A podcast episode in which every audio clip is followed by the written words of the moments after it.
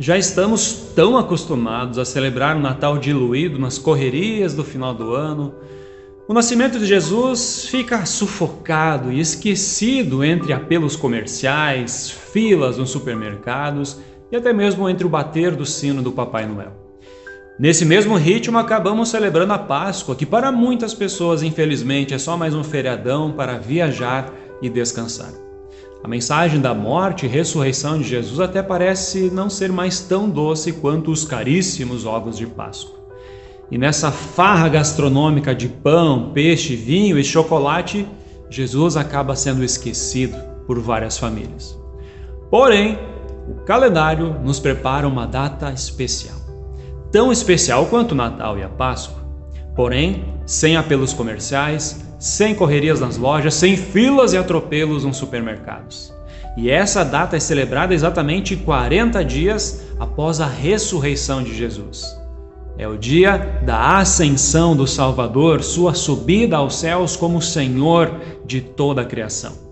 Nesse ano, essa data foi celebrada há poucos dias, na última quinta-feira, dia 26 de maio. A palavra de Deus assim nos conta este momento fantástico. Jesus foi elevado às alturas à vista deles, e uma nuvem o encobriu dos seus olhos. Atos capítulo 1, versículo 9. A ascensão de Jesus oferece grande consolo para as nossas vidas. Tudo está pronto, tudo está completado. A morte e a ressurreição de Jesus garantem perdão e redenção aos que nele creem. A salvação ela é uma realidade para mim e para você. Vitorioso, Jesus subiu aos céus não mais de forma humilde, como foi lá no seu nascimento em uma simples estrebaria, ou na sua chegada triunfal em Jerusalém, no lombo de um jumentinho. Jesus sobe aos céus como Senhor dos Senhores, Rei dos Reis, cheio de glória e poder, e de lá um dia voltará. Foi exatamente esse o recado que os anjos deixaram lá no dia da ascensão. Esse Jesus que foi levado do meio de vocês para o céu virá do mesmo modo como vocês o viram subir. Atos capítulo 1, versículo 11. A ascensão de Jesus, por um lado, nos convida a nos arrependermos enquanto há tempo, a abrirmos bem os ouvidos para a palavra do Senhor. Afinal, ele voltará.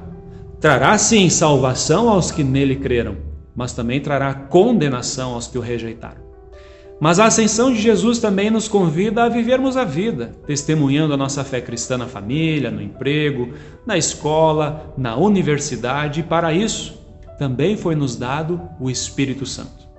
Mas esse é um assunto para ser abordado especialmente no dia de Pentecostes, logo ali, dez dias após a ascensão do Salvador. Então, fica a dica: a ascensão de Jesus é uma data muito especial. Mesmo que não esteja cercada de penduricalhos comerciais e feriadões. Ele subiu, ele voltará. Fiquemos firmes na confissão de fé de que Jesus Cristo é o Senhor. Para saber mais, entre em nosso site radiocpt.com.br e acompanhe nossa programação.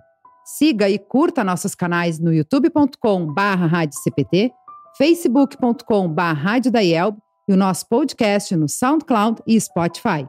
E compartilhe a mensagem de Cristo para todos.